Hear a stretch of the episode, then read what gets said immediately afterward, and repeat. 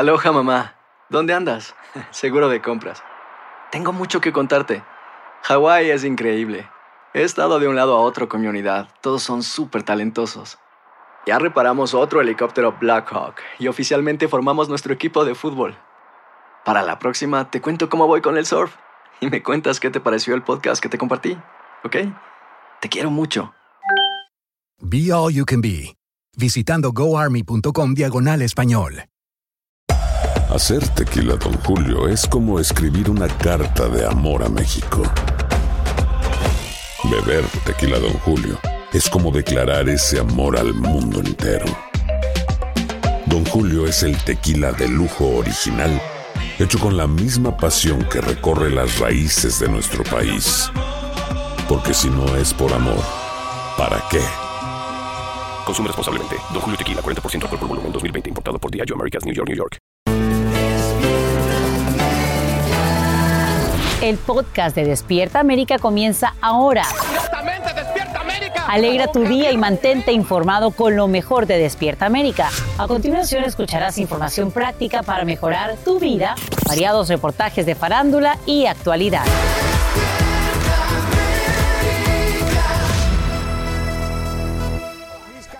Mis cariocas, buenos días, martes 7 de septiembre, bienvenidos a Despierta América y mi Carlita, ¿por qué están Brasil, vestidas así? Porque fíjense, un día como hoy, pero en el año 1822, Brasil se declara independiente. Esta familia festeja hoy con todos los brasileños del mundo entero y en especial con todos aquellos que viven en este gran país. Brasil! ¡Bom dia pra você! Es lo que te iba a decir, qué buenos recuerdos de Brasil, Maite y yo trabajando allá en el, mundial. No, hombre, los chismes, ¿te acuerdas? La que me hiciste, Alan. Yo le dije una, una que todavía no me perdona, Y Maite. tienes toda la razón. Y sin duda ustedes no se van a arrepentir, señores, porque este es el compromiso de este equipo de facilitarle la vida a la comunidad latina en los Estados Unidos. Y vamos a comenzar con la más que sabe de noticias. Gracias, querido Johnny. Y bien, quiero contarles que esta mañana el presidente Biden llega a Nueva York y horas más tarde a Nueva Jersey para recorrer las comunidades más afectadas por los remanentes del huracán Aira. Esto ocurre cuando el número de fallecidos aumenta al menos 69 en ocho estados. En muchos casos no logran escapar de los sótanos que se inundan en cuestión de minutos. Nos vamos en vivo hasta la Gran Manzana con Peggy Carranza, quien está lista para brindarnos toda la cobertura de esta visita presidencial. Peggy, buenos días. Hola, ¿qué tal? Buenos días, Sacha. Nos encontramos en Queens. Como sabes, aquí hay una gran comunidad inmigrante, hispanos, y como puedes ver, el presidente no tiene que ir muy lejos para ver los daños que ha dejado esta tormenta, por ejemplo, en este vecindario. Cada casa tiene sus objetos personales afuera. Otros tienen mayores necesidades porque incluso han perdido su vivienda, como tú lo dices. De hecho, uno de ellos es Oscar Gómez, de miembro de una familia de siete que incluye dos niños, y quien nos contó cómo su casa quedó en ruinas. Necesitamos mucha ayuda.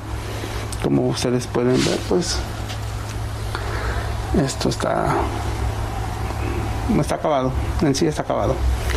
Y pues queremos queremos volver a- al camino de, seguir adelante, de, seguir trabajando y pues tener un, un techo donde quedarnos porque pues lamentablemente no tenemos en sí no tenemos nada.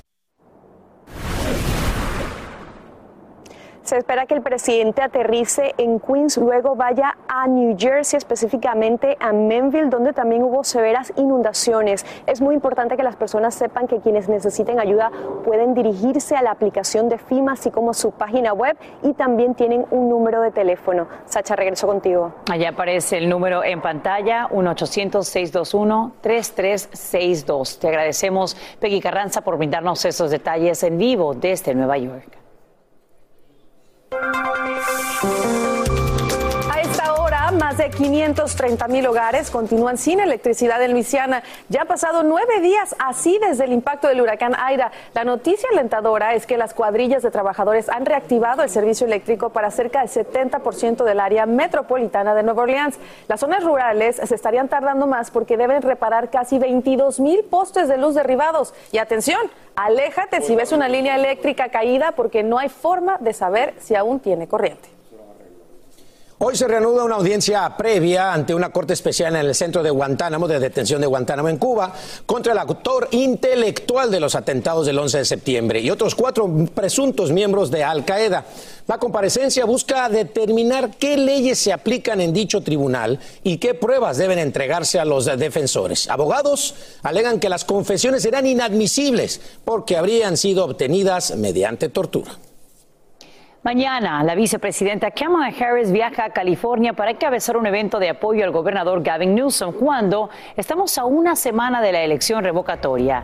Es que el próximo 14 de septiembre, votantes de dicho estado deciden si Newsom continúa o no en el cargo. Si la respuesta es negativa, deben escoger su reemplazo entre una lista de 46 candidatos, como nos explica Juan Carlos González en vivo desde Los Ángeles. Juan Carlos, cuéntanos.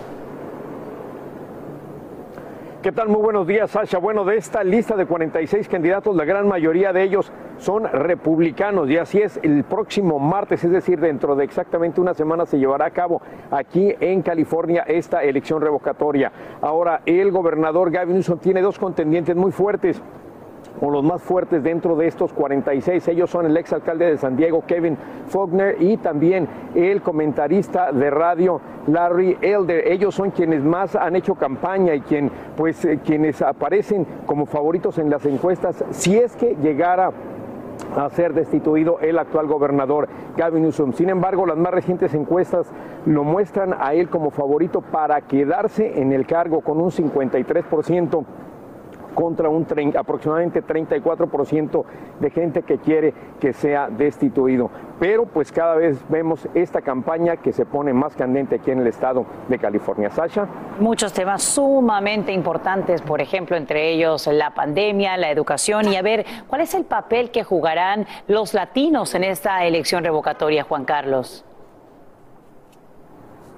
Bueno, pues se dice que no se puede ganar el Estado de California si no se gana la comunidad latina y es precisamente esta comunidad la cual se vio más afectada justamente por la pandemia, pero también la cual ha recibido mucho apoyo de parte del gobierno del actual gobernador Gavin Newsom, por ejemplo estos estímulos económicos que incluso también pues beneficiaron a la comunidad indocumentada, también estas protecciones para no ser desalojados, así es que pues ha recibido mucho apoyo y se dice que si se mantiene en el puesto en gran parte es gracias a la comunidad latina. Por mi parte es todo, Sasha, regreso ahora contigo. Importante lo que ocurra, por supuesto, en siete días y hay que destacar que es la segunda revocación eh, que se realizaría en el Estado Dorado eh, durante toda su historia. Así que gracias Juan Carlos González por brindarnos esos detalles desde Los Ángeles.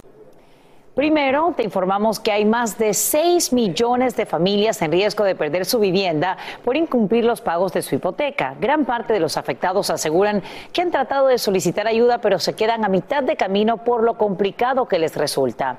Ahora vamos en vivo hasta el Departamento de Vivienda en Washington, D.C. con Edwin Pitti, quien conversó en exclusiva con la secretaria Marcia Fudge sobre las oportunidades, el dinero que está ahí incluso para ciertos indocumentados. Cuéntanos, Edwin buenos días. Así es, Sacha, muy buenos días. En esta entrevista en exclusiva con la secretaria Fox, ella aceptó que el proceso era bastante complicado, pero han trabajado con el Departamento del Tesoro para simplificarlo y que no solamente las familias eviten ser desalojadas, sino también hay ayuda para aquellos que han comprado su vivienda por primera vez y no puedan cumplir con la hipoteca. Aquí el reportaje. Hay cerca de 2 millones de personas con pagos atrasados en su renta. A nivel nacional, casi un 15% de familias están retrasados con sus pagos de renta. Por eso el gobierno federal ha distribuido 46 mil millones de dólares en los estados para ayudar a que las familias no terminen en las calles. Si vive en cualquier propiedad pública asistida por el Departamento de Vivienda, ya sea sección 8, una vivienda pública o algún otro proyecto, nadie lo puede desalojar sin que haya solicitado primero la ayuda de alquiler. A nivel nacional, la cantidad promedio de deuda de renta es más de 3.800 dólares. En sitios como Los Ángeles, la cantidad sobrepasa los 6.000 dólares, como también en otras partes donde la población latina reside. Y si no sabe cómo pagar su renta, no espere más. Ingrese a consumerfinance.gov diagonal rent help y puede buscar en español el enlace de ayuda directo en su ciudad. Allí encontrará información para los inquilinos, para los propietarios de vivienda que están retrasados con sus pagos hipotecarios. Y si es indocumentado, no tema en pedir ayuda. Si no se sienten cómodos hablando con su arrendador, que vayan algunas de las agencias de servicio social que puedan ayudarles, porque se darán cuenta que pueden encontrar mucha más ayuda de la que puedan imaginar. Y si usted acaba de comprar su primera casa con el préstamo conocido como FHA, tendrá 30 días para modificar arreglos en su hipoteca. Le vamos a permitir que reduzca su tasa de interés, que reduzca su pago mensual y pondremos cualquier diferencia sobre el total de su hipoteca hasta 40 años para mantener así a las personas en sus hogares. Sacha, otro punto muy importante que logramos en esta entrevista es que según la secretaria Marcia Foch, todos los estados tienen la oportunidad de brindar asistencia legal gratuita para que las familias se puedan defender de cualquier orden de desalojo. Esa ayuda se da a través de fondos que han dado a organizaciones locales y las familias que califiquen son aquellas que vivan bajo el nivel de pobreza que son las que realmente han sufrido más en medio de la pandemia. Estamos en vivo desde el Departamento de Vivienda y Desarrollo Urbano aquí en Washington DC. Seguimos con más de Despierta América. When something happens to your car, you might say,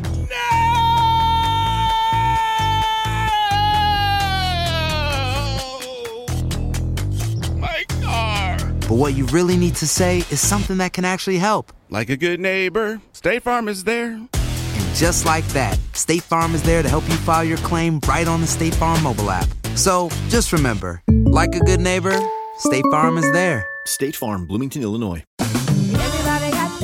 Regresó la venta para amigos y familiares de JCPenney, con 30% de descuento extra por toda la tienda. Esos son ahorros por encima de nuestros precios ya bajos. Ven con tus amigos y familiares y ahorren en grande. Y recuerda, el Día de los Padres es el 16 de junio. Y en JCPenney puedes encontrar el regalo perfecto, desde ropa, calzado, artículos de cuidado personal y más. JCPenney, vale la pena. Cupón válido del 3 al 9 de junio en selección de estilos. Aplican exclusiones. Detalles en la tienda jcp.com. El más grande de todos los tiempos. Messi, Messi, El torneo de fútbol más prestigioso de nuestro hemisferio. 16 países. 14 ciudades. Un continente. Los ojos del mundo están en. ¡Goloso!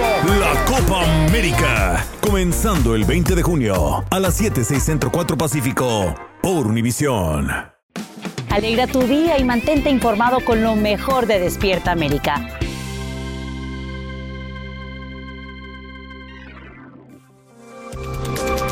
Te cuento que terminan con un final feliz. Tres días de intensa búsqueda en una remota zona boscosa donde un niño había desaparecido. Ahí lo ves. El menor tiene 10 añitos y sufre de autismo. No habla. Fue hallado junto a un arroyo tratando de beber agua con las manos. La policía cree que pasó todo ese tiempo en el bosque, demostrando gran capacidad de supervivencia porque las temperaturas son muy bajas. Por fortuna, el pequeño está sano y salvo junto a sus padres en Australia. Y esta mañana autoridades mexicanas publican el dictamen final sobre el colapso de un tramo de la línea 12 del metro en la capital. El mismo no incluiría no solo los antecedentes, sino el análisis estructural de las fallas y las conclusiones de la investigación. Muchos se preguntan si el documento revelaría las causas directas e indirectas de este mortal accidente, como nos dice Eduardo Meléndez en vivo desde Ciudad de México. Eduardo, te escuchamos. Buenos días. Sasha, a todos muy buenos días. Pues habrá culpable, será señalado alguien como responsable o se determinará que pues una falla estructural causó el desplome y la tragedia.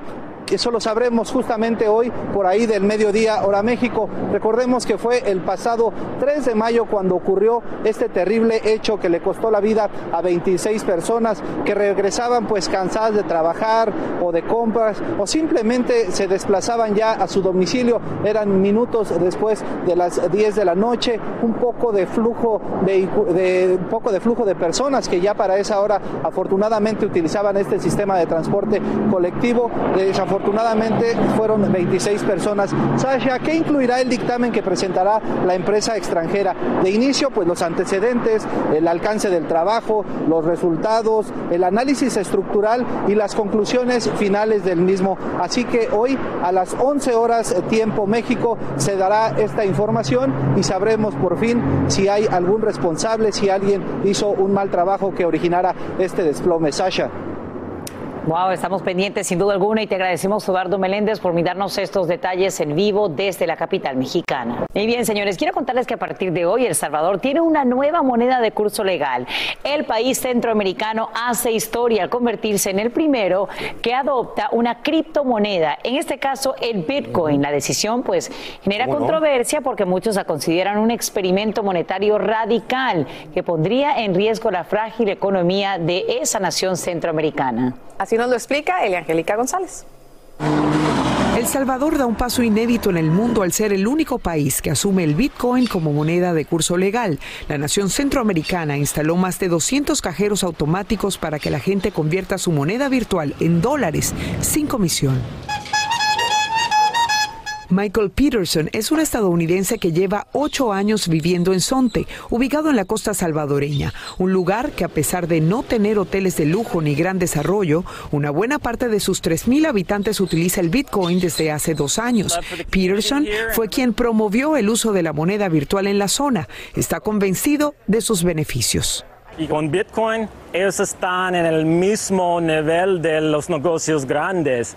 Habla de personas como José Cerón, un vendedor de panes con carne que recibe efectivo o bitcoins. Pero ya si me van a pagar en bitcoin ya sería un poquito más elevado por, por la diferencia que sube y baja el bitcoin. Y es justamente la volatilidad de la moneda la que preocupa. Por eso algunos como Blanca Ponce prefieren el efectivo en sus manos. Bueno, eso es nuevo. Para empezar, no tenemos suficiente información. Una encuesta reciente del Instituto de Opinión Pública de la Universidad Centroamericana registra que más del 67% rechaza la moneda, un hecho que generó manifestaciones en la calle. Si no fuera obligatorio no fuera ley, pero es una ley. Por tanto, estamos muy preocupados. El gobierno asegura que el uso de Bitcoin es voluntario y que hará una campaña informativa para aprender cómo funciona. Hasta ahora todo luce como un experimento basado en hipótesis. Bueno, y fíjense que el Banco Centroamericano de Integración Económica identifica al menos siete barreras para que sea exitosa la adopción del Bitcoin como moneda oficial en El Salvador, entre ellas la falta de infraestructura y el poco acceso en zonas rurales. Las personas mayores son las que están más limitadas y es decir, el 13% de la población. Sin embargo, muchos creen que es cuestión de tiempo darle un giro a su economía. Muchachos, vuelvo con ustedes y esto que todavía está por verse, por supuesto. Bueno, y será el tiempo también el que diga si funciona o no y el impacto económico que tiene tanto en El Salvador como en los países vecinos. Así es. Primer país en el mundo. Gracias, Eli.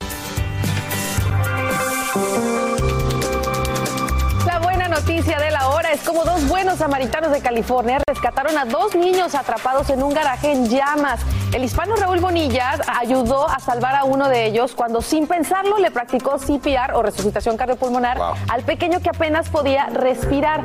Ambos fueron llevados al hospital con ayuda de los servicios locales de emergencia y se ha conocido que el estado de salud de uno de ellos es crítico y el otro permanece estable, pero al fin al final de cuentas los dos están vivos y todo eso es gracias a esta pareja que ya está catalogada como todos unos héroes porque desafiaron el peligro. Sin pensarlo, se metieron, trataron de romper la puerta del garaje y sacaron a estos Yo niños. admiro muchísimo a todas estas personas que en algún momento dado que ven que alguien los necesita la ayuda, lo hacen. Se, se quitan el chaleco de ellos y se ponen en la piel de otra persona. Eso es extre- extremadamente admirable. Ahí está, pues dos héroes, uno de ellos de los nuestros, ¿no? Eso es correcto. Bueno, nos vamos a algo que les gusta mucho a ustedes y ahí también hay héroes del deporte. Por supuesto. El loco que hace orilla ganando chavo.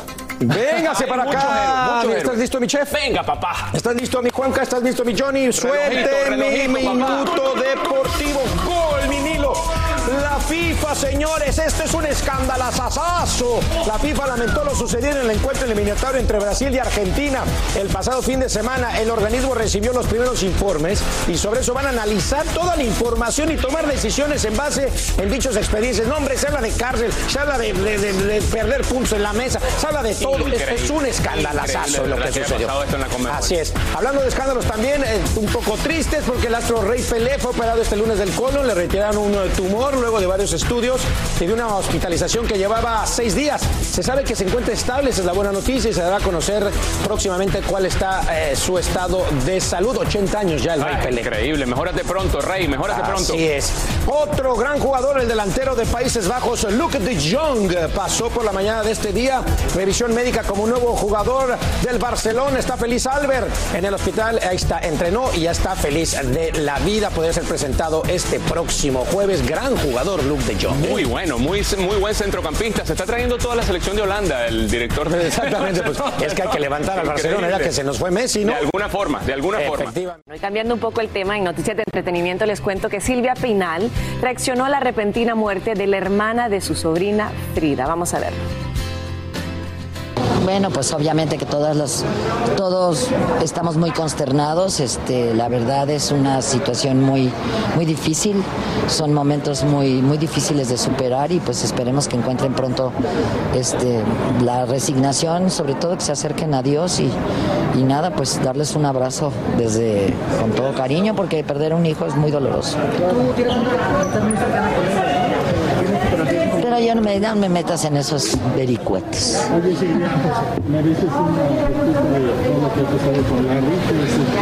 ¿Quién es Larry?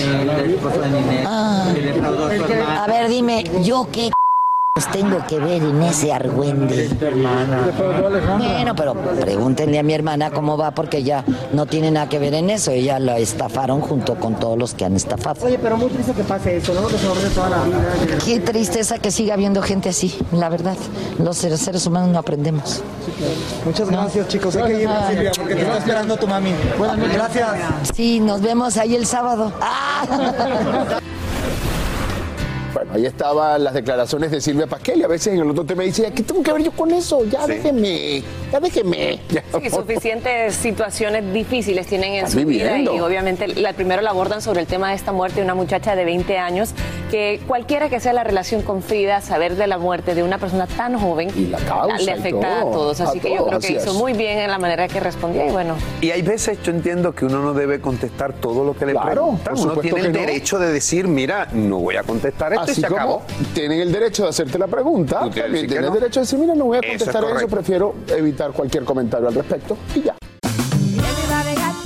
Regresó la venta para amigos y familiares de JCPenney, con 30% de descuento extra por toda la tienda. Esos son ahorros por encima de nuestros precios ya bajos. Ven con tus amigos y familiares y ahorren en grande. Y recuerda, el Día de los Padres es el 16 de junio. Y en JCPenney puedes encontrar el regalo perfecto, desde ropa, calzado, artículos de cuidado personal y más. JCPenney, vale la pena. Cupón válido del 3 al 9 de junio en selección de estilos. Aplican exclusiones. Detalles en la tienda jcp.com. El más grande de todos los tiempos. Messi, Messi, El torneo de fútbol más prestigioso de nuestro hemisferio. 16 países. 14 ciudades. Un continente. Los ojos del mundo están en. goloso. La Copa América. Comenzando el 20 de junio a las 7, 6 Centro 4 Pacífico por Univisión. Estás escuchando el podcast que te alegra la vida, el de Despierta América. Familia, gracias por continuar con nosotros aquí en Despierta América y hay noticias de Cardi B, Johnny. Lo dices y no lo sabes, compadre. Miren, déjeme decirle que Carly B es mamá de nueva cuenta. Señores, la cantante dominicana dio la bienvenida a su segundo hijo fruto de su relación con el rapero Offset. Cardi compartió la primera foto de su bebé desde el hospital y la fecha de su nacimiento. Ese es el único mensaje que se lee en la captura. Hasta ahora no se conoce el nombre del bebé. Así estamos nosotros con el de Carlitos, que no sabemos. Señores, ambos son padres de Culture Kiari, de tres años de edad, y Offset, por su parte, es padre de Kelea, de Kylea, Kalia, Cody y Jordan, todos este, de relaciones anteriores. Muchas felicidades por la llegada de este pequeño. Y déjame decirte, cuando llega un nenito chiquito a la casa, lo único que hay es felicidad por todos lados. Oye, yo le decía ayer con el niño de Carlos, es una bendición, un milagro y la, y la casa, el mundo se llena de alegría. Así que bueno, Yo quiero saber qué es lo que le van a regalar a este nene en el primer cumpleaños. Porque te. ¿Recuerdas las carteritas que le regalan Claro. a la nena que cuestan Te van a treinta y pico mil pesos? ¿No vieron la sabanita que tenían en eh, ahí en el hospital? Sí. Con- ahí, de ahí parte todo. Pero enhorabuena para Cardi B. Sabemos que con Offset han tenido una relación como media tumultuosa, Sí, por no sí, decir sí. otra palabra. Y enhorabuena Pero- que este bebé venga a traerles la paz. Ellos son felices, hay gente que le gusta así, Son de- felices tal como así. que un ratito bien y otro ratito mal. Porque además la reconciliación es extraordinaria. Eso dicen, pero digo yo, la gente no tendrá, no podrá evitar la, la locura esa y llegar a la reconciliación, eso es Sin- fácil. sin ningún problema. Pero si mira, Pasa- sin pasar por go, como por dicen. supuesto, si llegan al mismo sitio todas las noches. Oigan, de esta noticia que alegra, por otro lado, vamos a contarles que muere el actor Michael K. Williams, conocido por su participación en la serie The Wire. El cinco veces nominado al Emmy fue encontrado muerto en su departamento de Brooklyn, Nueva York. Eso alrededor de la tarde del día de ayer. Tenía 54 años. Muy triste noticia y de acuerdo a los primeros reportes, todo indica que su muerte pudo deberse a una sobredosis de heroína o fetanilo. El Departamento de Policía de Nueva York reveló que su departamento estaba en orden y que no existía indicios de alguna entrada forzada ni de ningún otro crimen. Sin embargo, sí encontraron equipo relacionado con drogas. Hasta el momento, sus familiares no se han manifestado al respecto y pues en las redes sociales no faltaron todas las muestras de cariño, de apoyo, de solidaridad para este gran actor y para toda su familia. Descanse en han estado escribiendo el día de ayer en el último post que él hizo en Instagram y de verdad la gente está muy dolida. Sobre todo que si se confirma esto de la sobredosis, etcétera, etcétera, es muy triste. Definitivamente una adicción, un exceso, familia, todo en exceso es terrible, es malo. Puede llegar a acabar con una vida. Tremendo actor. Yo he tenido la es. oportunidad de ver varias películas en donde Extraordinario. o sea, un temple increíble, o sea, esa misma cara que tenía lo, La lo- presencia. lo podía poner como el hombre más galán, como lo podía poner como el hombre más, más malo. El o sea, tenía, tenía por todos lados, de verdad Así que es. sí. Bueno, para su familia, por supuesto, que son los que quedan, eh, mucha resignación. Pero cambiemos el tema nuevamente, Johnny. Vamos a Eso es hablar de una correcto, vámonos de aquí mexicana. para México, señores. Y resulta que Yadira Carrillo habló al llegar al reclusorio para visitar a su esposo, el abogado Juan Collado, quien hace dos meses cumplió dos años tras las reglas, las rejas. Perdón. La actriz comentó al giro a ver cómo le ha cambiado la vida después que esto sucedió. Vamos a ver qué pasó. Para mí ha sido muy difícil. Yo no, no puedo, no puedo, no me puedo salir a distraer, no puedo salir de viaje, no puedo salir. No puedo, pues una tristeza que llevas adentro, es un luto que llevas adentro. Pero este, si de repente empiezas a sentir ya una tristeza muy profunda, que a lo mejor no, no sería una mala idea empezar a hacer algo de trabajo, como para distraer un poco en otras cosas la mente, ¿sabes? Pero sí es muy importante para mí este apoyar y estar, estar, estar. ¿Y este proceso cómo va, Yadira? Ha si- Ha sido ya, me parece que dos años por ahí. ¿Cómo va el proceso de Juan? Igual desde el primer día. Igual. Igual. No hay avances. No. ¿Sabes? Aquí estamos. Se le investigó a profundidad, salió perfecto.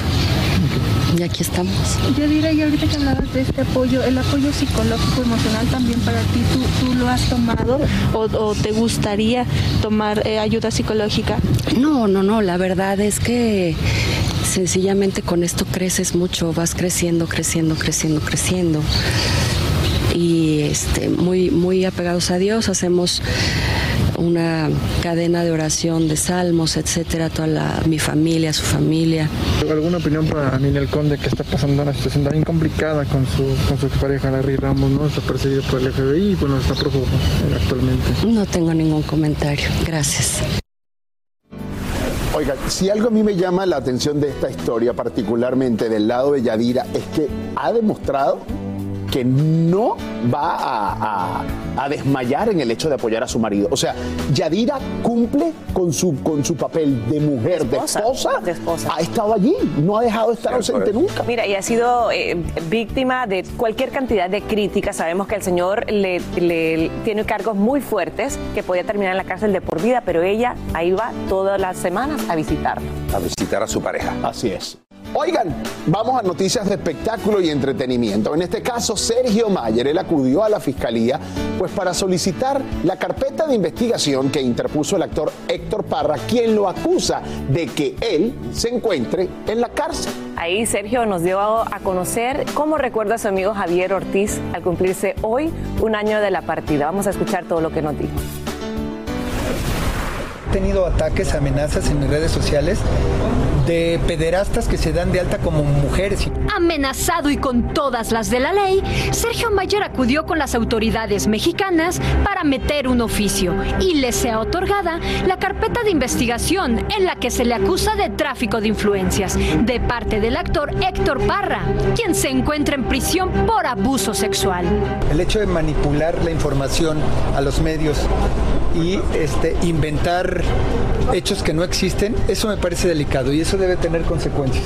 Entonces yo estoy aquí con mis abogados dando la cara, presentando el oficio, para tener acceso y saber de qué se me está acusando. El actor señaló, lo ha hecho desde hace 13 años y seguirá apoyando todo tipo de abuso infantil. Esta situación de injusticia ante los menores de edad y que no se haga justicia por ellos no debe de prevalecer.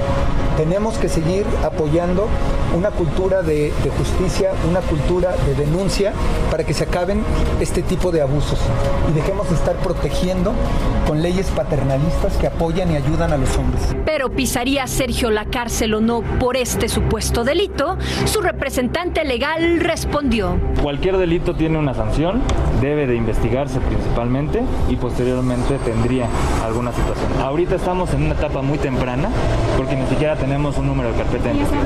Tocando otros temas sensibles, Mayer recuerda este 7 de septiembre, el primer aniversario de la partida de su entrañable amigo Javier Ortiz. Le van a hacer una misa, no puedo estar porque es en Guadalajara, pero me voy a enlazar con ellos y este lo vamos a recordar los Garibaldi, los vamos a recordar los amigos, cada, cada quien de manera personal, este, pues con una veladora, una oración, este, esperando que él esté descansando en paz y que esté tranquilo. En Ciudad de México, Guadalupe Andrade, Despierta América. Bueno, mientras estábamos viendo la nota y escuchando la nota de Guadalupe Andrade, también estábamos investigando un poco todo lo que sucedió cuando él llegó allí el día de ayer. Además de eso, él tiene otra denuncia eh, eh, por una, dicen que en contra del exdiputado, es la de Alonso Baseiro por un supuesto tráfico de influencia. Desde hace tiempo Baseiro había comentado en diversos medios de comunicación que al concluir el fuero de Mayer, este iba a proceder. Baseiro se había mostrado inconforme con que Sergio Mayer se involucrara en el caso de Ginny Y Alexa Parra, ya que su despacho lo había hecho con anterioridad. También comentó que la denuncia contra Héctor Parra había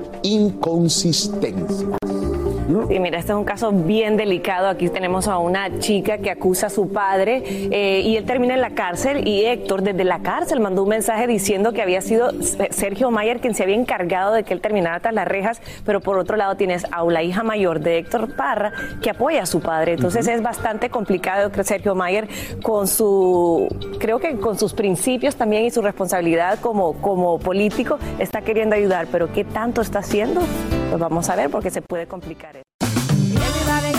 Ya regresó la venta para amigos y familiares de JCPenney, con 30% de descuento extra por toda la tienda. Esos son ahorros por encima de nuestros precios ya bajos. Ven con tus amigos y familiares y ahorren en grande. Y recuerda, el Día de los Padres es el 16 de junio. Y en JCPenney puedes encontrar el regalo perfecto, desde ropa, calzado, artículos de cuidado personal y más. JCPenney, vale la pena. Cupón válido del 3 al 9 de junio en selección de estilos. Aplican exclusiones. Detalles en la tienda jcp.com. El más grande de todos los tiempos. Messi, Messi, El torneo de fútbol más prestigioso de nuestro hemisferio. 16 países. 14 ciudades. Un continente. Los ojos del mundo están en. goloso. La Copa América. Comenzando el 20 de junio a las 7, 6 Centro 4 Pacífico por Univisión. Continuamos con el podcast más divertido de tu día. Despierta América.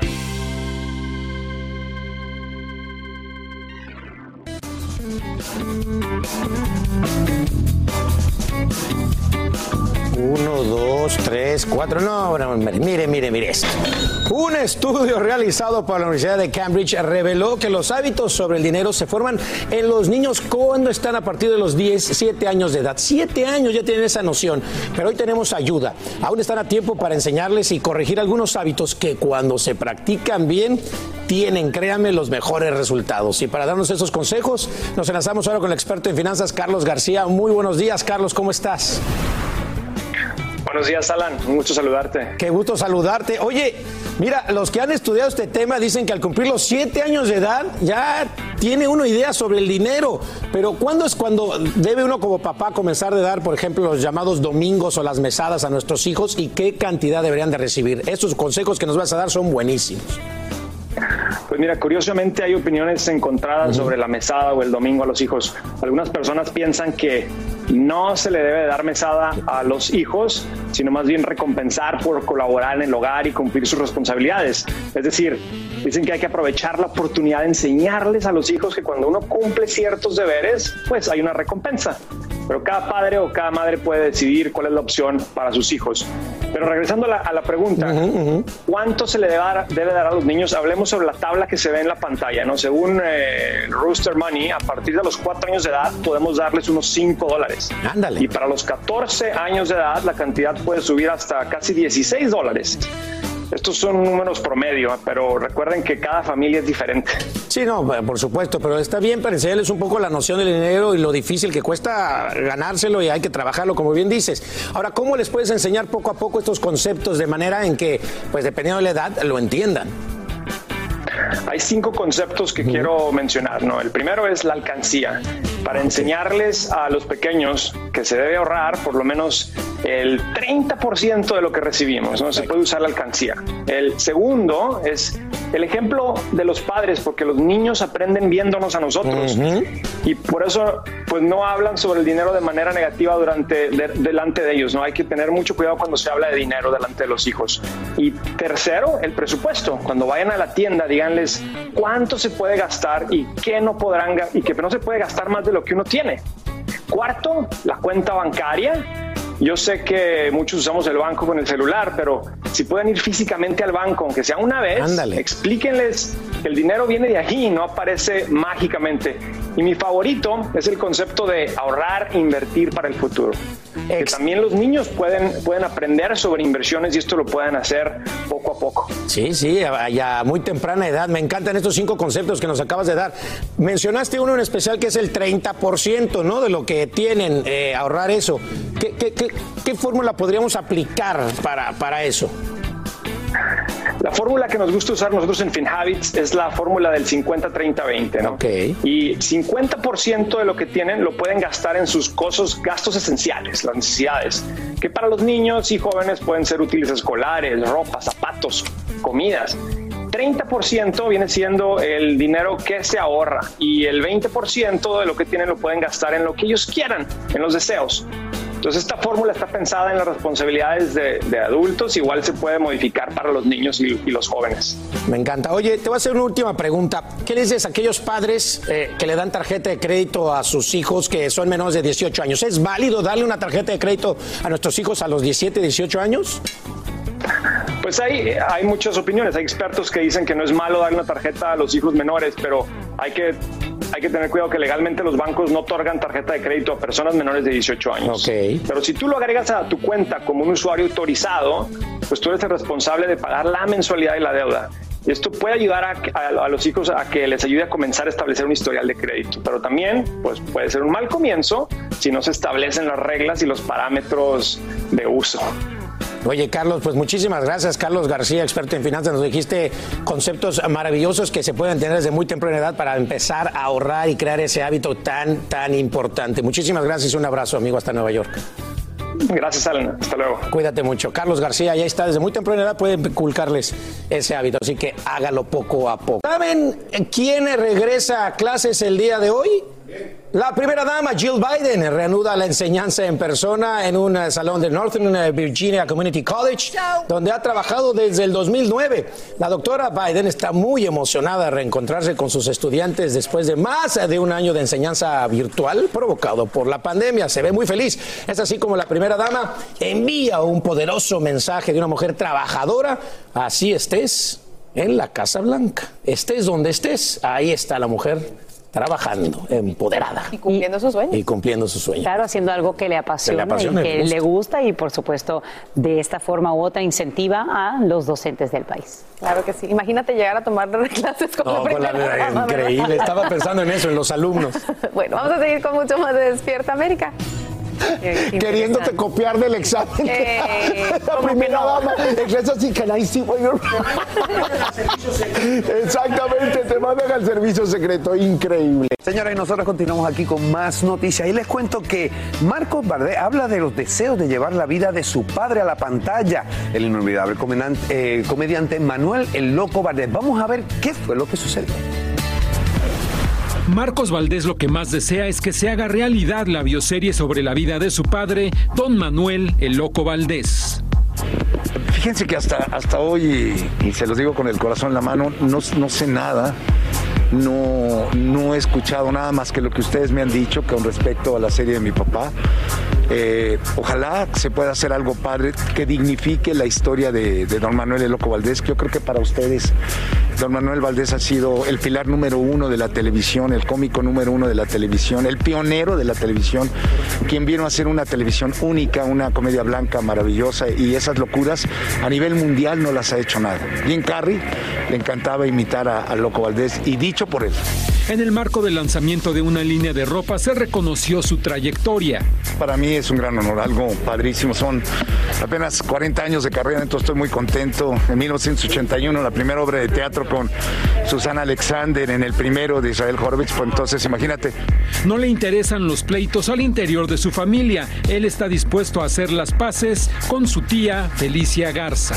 No, yo, yo creo yo creo que yo- estoy en Santa Paz. A mí me interesa mi mamá, me interesa mi papá, me interesa la gente que, que estoy en contacto con mis hermanos, con, con, con Ari, con Claudia, con Nabuco, con Luis, con Nabuco mi padrastro, por supuesto, con la gente que se interesó por mi mamá, con la gente que quiere a mi mamá, y yo estoy en contacto. Yo no tengo rencores por nadie y además yo respeto las decisiones que cada quien tenga. Televisa Espectáculos, Moisés Casab. Bueno, ahí lo escucharon. Hay que tratar de mantener la fiesta en paz siempre. Tan Siempre. fácil. Mira, la vida te da tantos tropezones, te tira tantos árboles al frente. De momento te cae una montaña. ¿Para qué diablo tú te vas a en- en- este, complicar la vida? Y mucho menos Llévatela en paz con todo el mundo. Y mucho menos con tu familia, que al final, al final la familia es lo, lo único que uno tiene. O sea, No, si y te una persona pensar- como el Loco Valdés, ¿cómo hubiera reaccionado a esta situación con el buen Claro. humor, con la ocurrencia? Así que quizás la familia debe adoptar un poquito de eso De ese sentido en de este ese momento.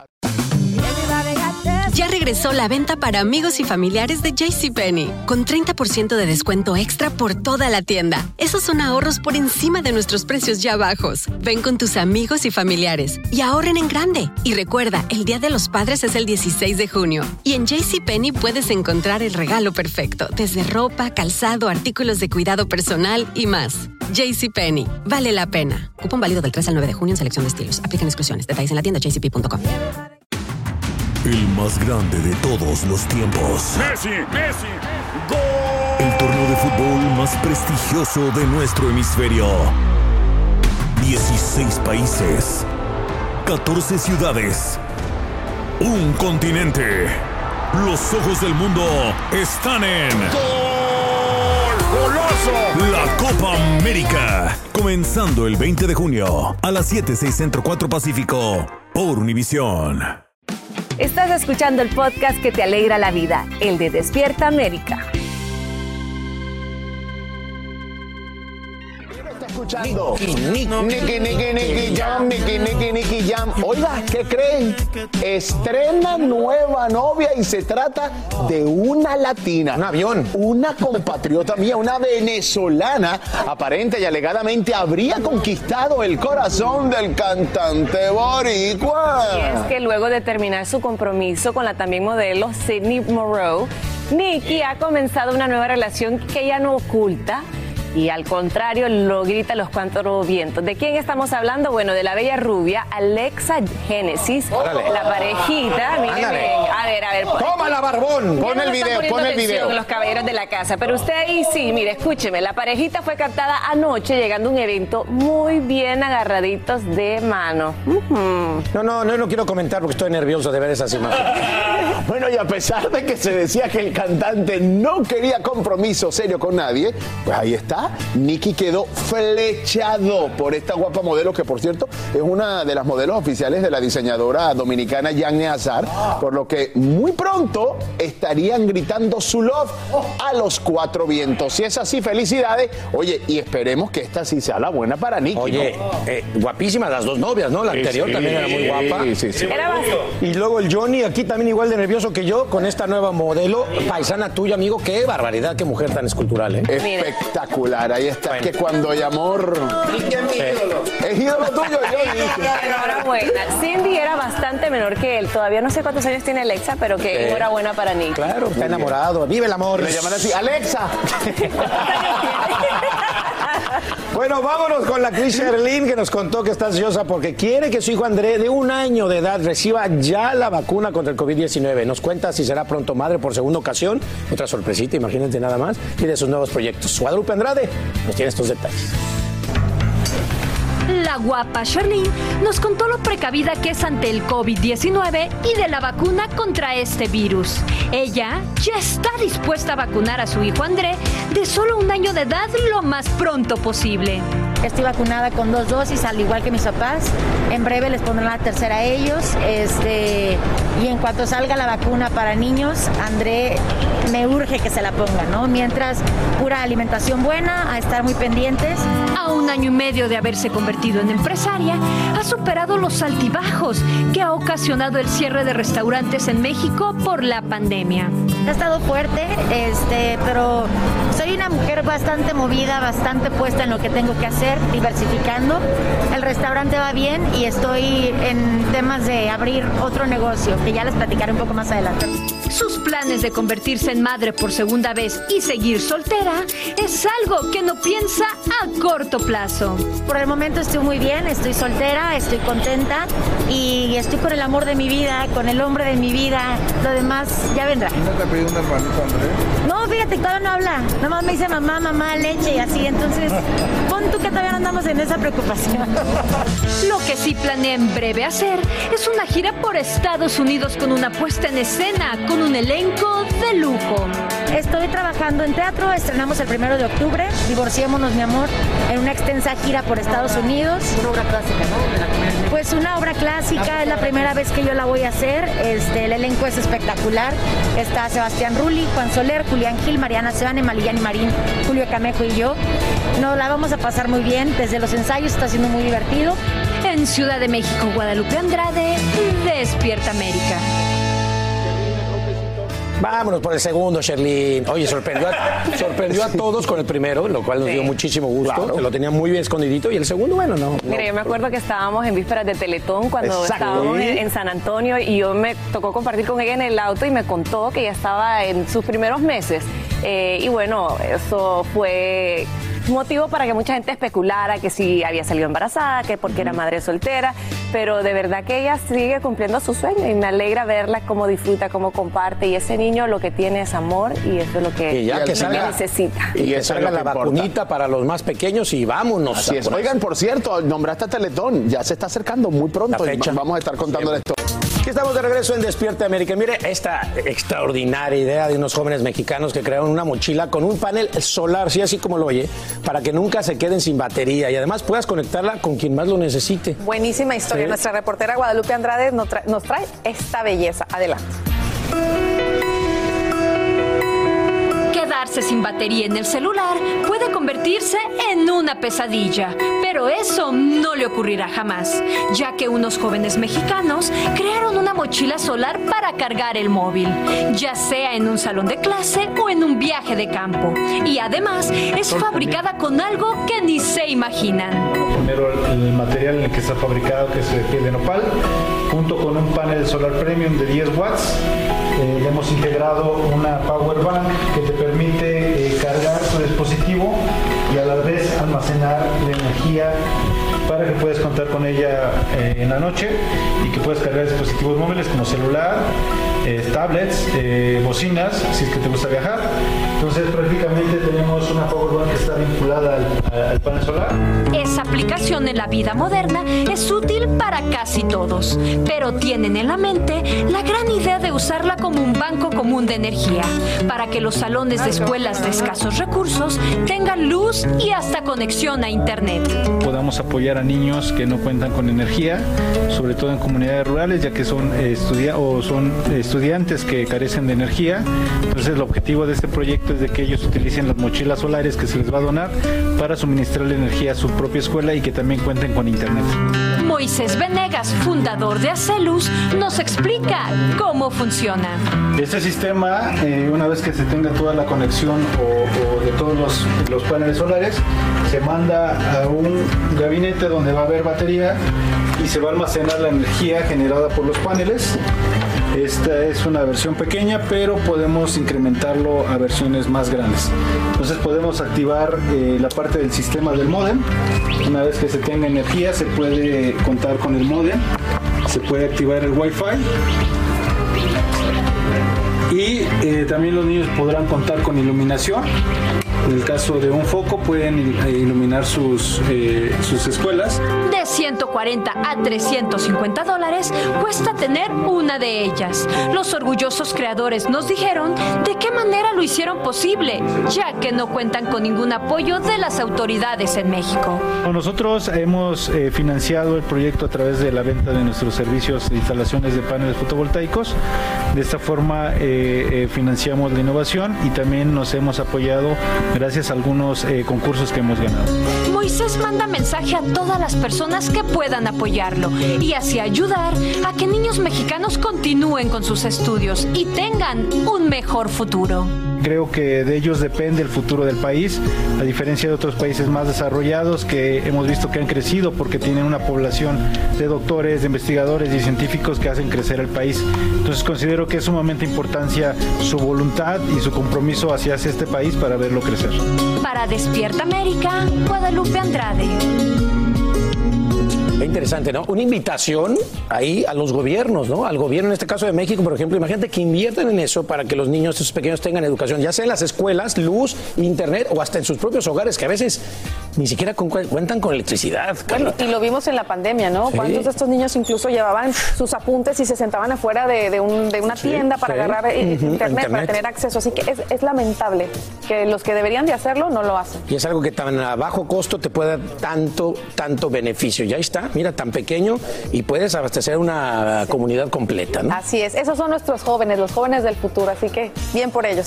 Bueno familia, continuamos aquí con el programa y hay noticias que de verdad son muy tristes y hemos dado un par de ellas, pero Es es... esas muertes repentinas. Exactamente, y tienen que ver con, lo- con cómo es la vida, un reflejo de lo que es la vida. Francia y el cine francés están de luto porque muere a los 88 años de edad el mítico actor francés Jean-Paul Belmondo. Francia perdió el día de ayer a uno de los considerados monstruos sagrados de su cine. Belmondo se dio a conocer mundialmente en 1960 por su participación en la película Al final de la escapada, llamado también Bebel. Participó en 80 películas y deja un legado de personajes inolvidables. Descanse en paz. Obviamente uno lo entiende, ya son 88 años de edad y, um, y por supuesto uno nunca quiere que esto pase, pero bueno, eh, es eso, repito, es el ciclo de la vida.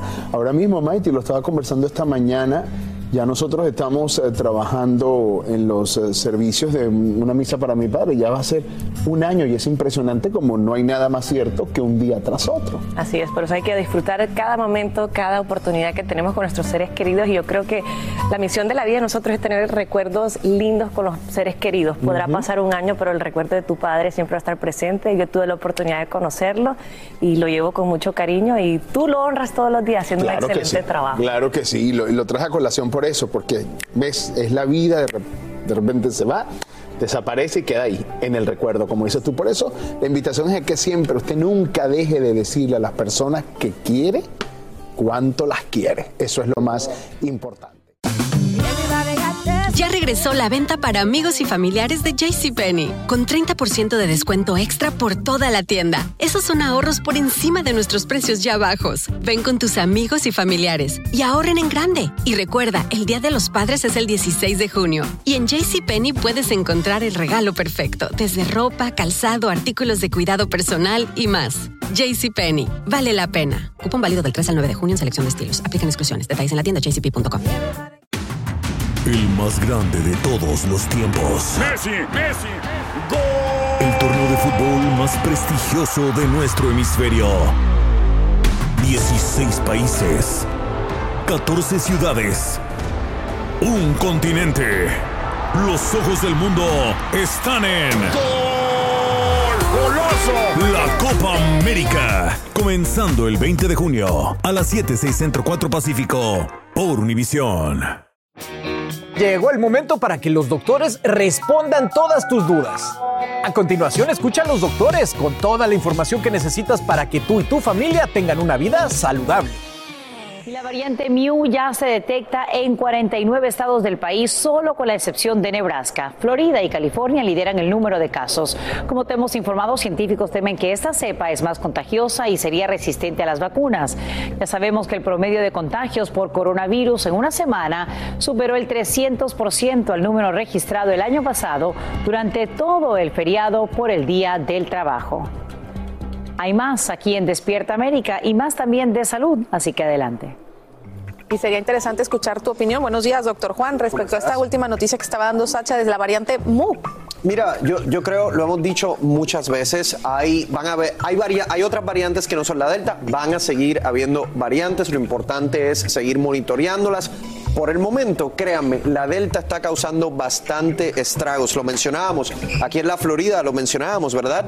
Más muertes que en cualquier momento antes de la pandemia y tenemos vacunas. O sea, más muertes ahora con vacunas. Ojo, son los no vacunados los que se están muriendo, pero en comparación eh, con antes de la pandemia cuando no habían, no habían vacunas. Bueno, pues para eso seguimos haciendo este segmento, para que ustedes se sigan informando, para que tomen las decisiones correctas. Y para eso nos vamos a enlazar con nuestra reportera Paola Gutiérrez, para que nos dé su reporte del Minuto Saludable. Buenos días, Paola. Muy buenos días, Carlita y doctor Juan.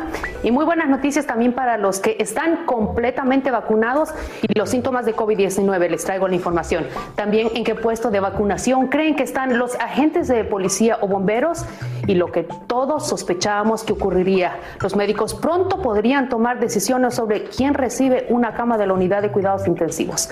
Aquí les va el minuto saludable. COVID-19 encuentra que las vacunas no solo reducen el riesgo de enfermedad grave y hospitalización, sino que también pueden reducir las probabilidades de tener síntomas de COVID-19 a largo plazo. Las probabilidades de tener síntomas durante 28 días o más después de la infección posterior a la vacunación se redujeron aproximadamente a la mitad con dos dosis de vacuna, escribieron los investigadores en la revista The Lancet Infectious Diseases.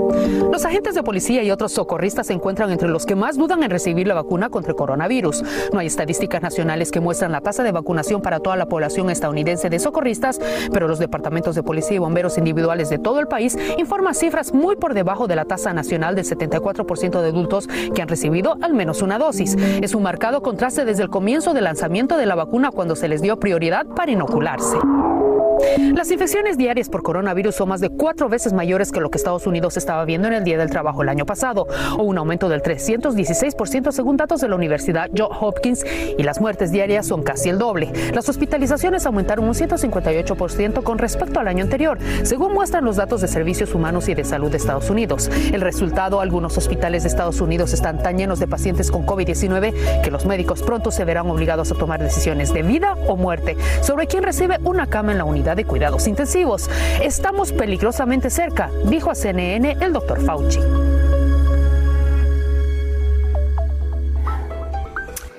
Bueno, y déjeme añadir que en todo Estados Unidos el 79.8% de las camas de la UCI o unidad de cuidados intensivos están en uso y casi un tercio están ocupadas por pacientes con COVID-19, según datos del Departamento de Salud y Servicios Humanos de Estados Unidos.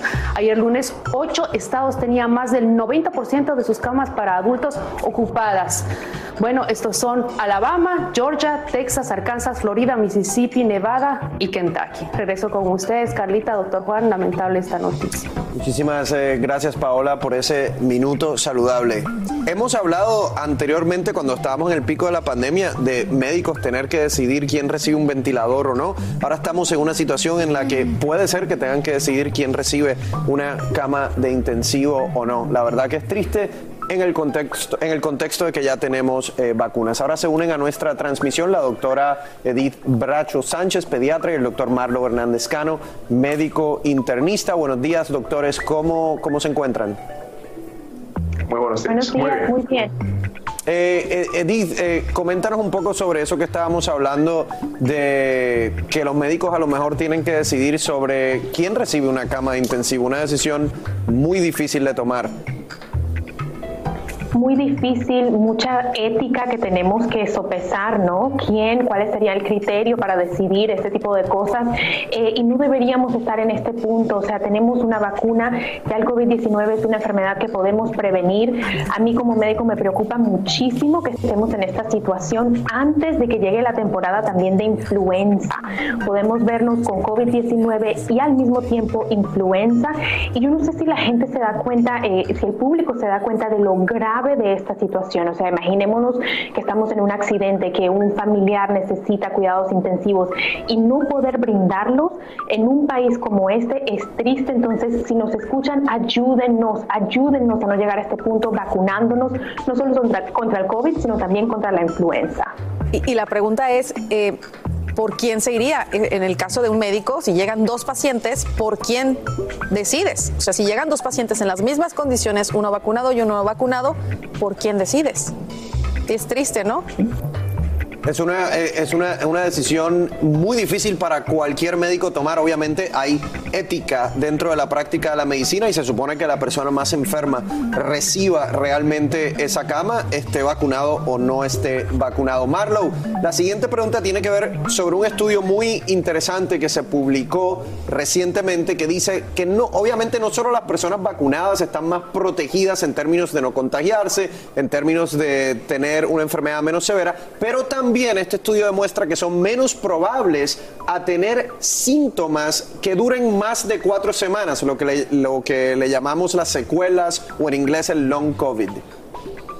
Claro, y tiene todo el racional, toda la lógica científica, pues si nosotros tenemos la protección, la defensa de nuestros anticuerpos que sabemos que neutralizan al virus, que señalan al virus para nosotros poder eh, deshacernos de ese virus o por lo menos controlar lo que no se replique, eso va a crear menos enfermedad. Es simplemente matemática. Cuando nosotros cogemos el virus y no tenemos defensa natural o no tenemos la defensa de una vacuna a través de los anticuerpos, el cuerpo requiere unos días para crear esa defensa. No tiene la defensa. Y esos son quizás 3 a 5 días iniciales, a 7 a 10 días en la gran mayoría de pacientes para empezar, empezar a combatir la enfermedad. Si ya tenemos esa protección, vamos a tener un mucho mejor prognosis. Y, Carla, eh, quiero recordarles, porque especialmente para ustedes, jóvenes que me están escuchando, personas eh, más jóvenes de 40 años que siempre dicen, no, pero es que si a mí me da el COVID, no me voy a morir. Acuérdense, 80% de las personas pueden desarrollar síntomas a largo plazo. ¿Qué síntomas? Fatiga, dolor de cabeza, pérdida de cabello, dolor en las articulaciones, taquicardia, o sea, hay muchos. Esto se publicó en una revista científica que se llama Nature. La vacuna puede ayudar a que, obviamente, no solo caigas en un hospital, pero que no desarrolles estos síntomas y todos los doctores están viendo pacientes que por meses pueden continuar con algún tipo de síntoma. De hecho, hay clínicas hoy en día multidisciplinarias, como en el hospital eh, Mount Sinai en Nueva York, eh, si no me equivoco, en donde hay clínicas específicas para personas que están padeciendo del long COVID. Así termina el episodio de hoy del podcast de Despierta América. Síguenos en Euforia, compártelo con otros, públicalo en redes sociales y déjanos una reseña. Como siempre, gracias por escucharnos.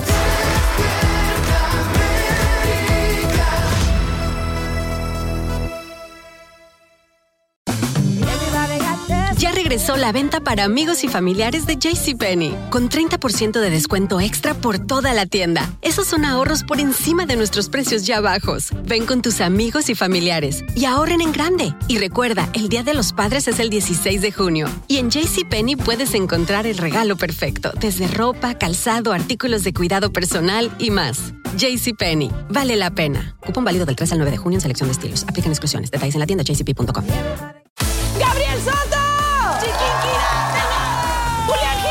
Esto es Cero Ruido VIP. Tus artistas favoritos participan en este juego donde no pueden hacer ruido. Yo soy bien competitivo. ¿Te habían invitado alguna vez a un programa a no hacer ruido?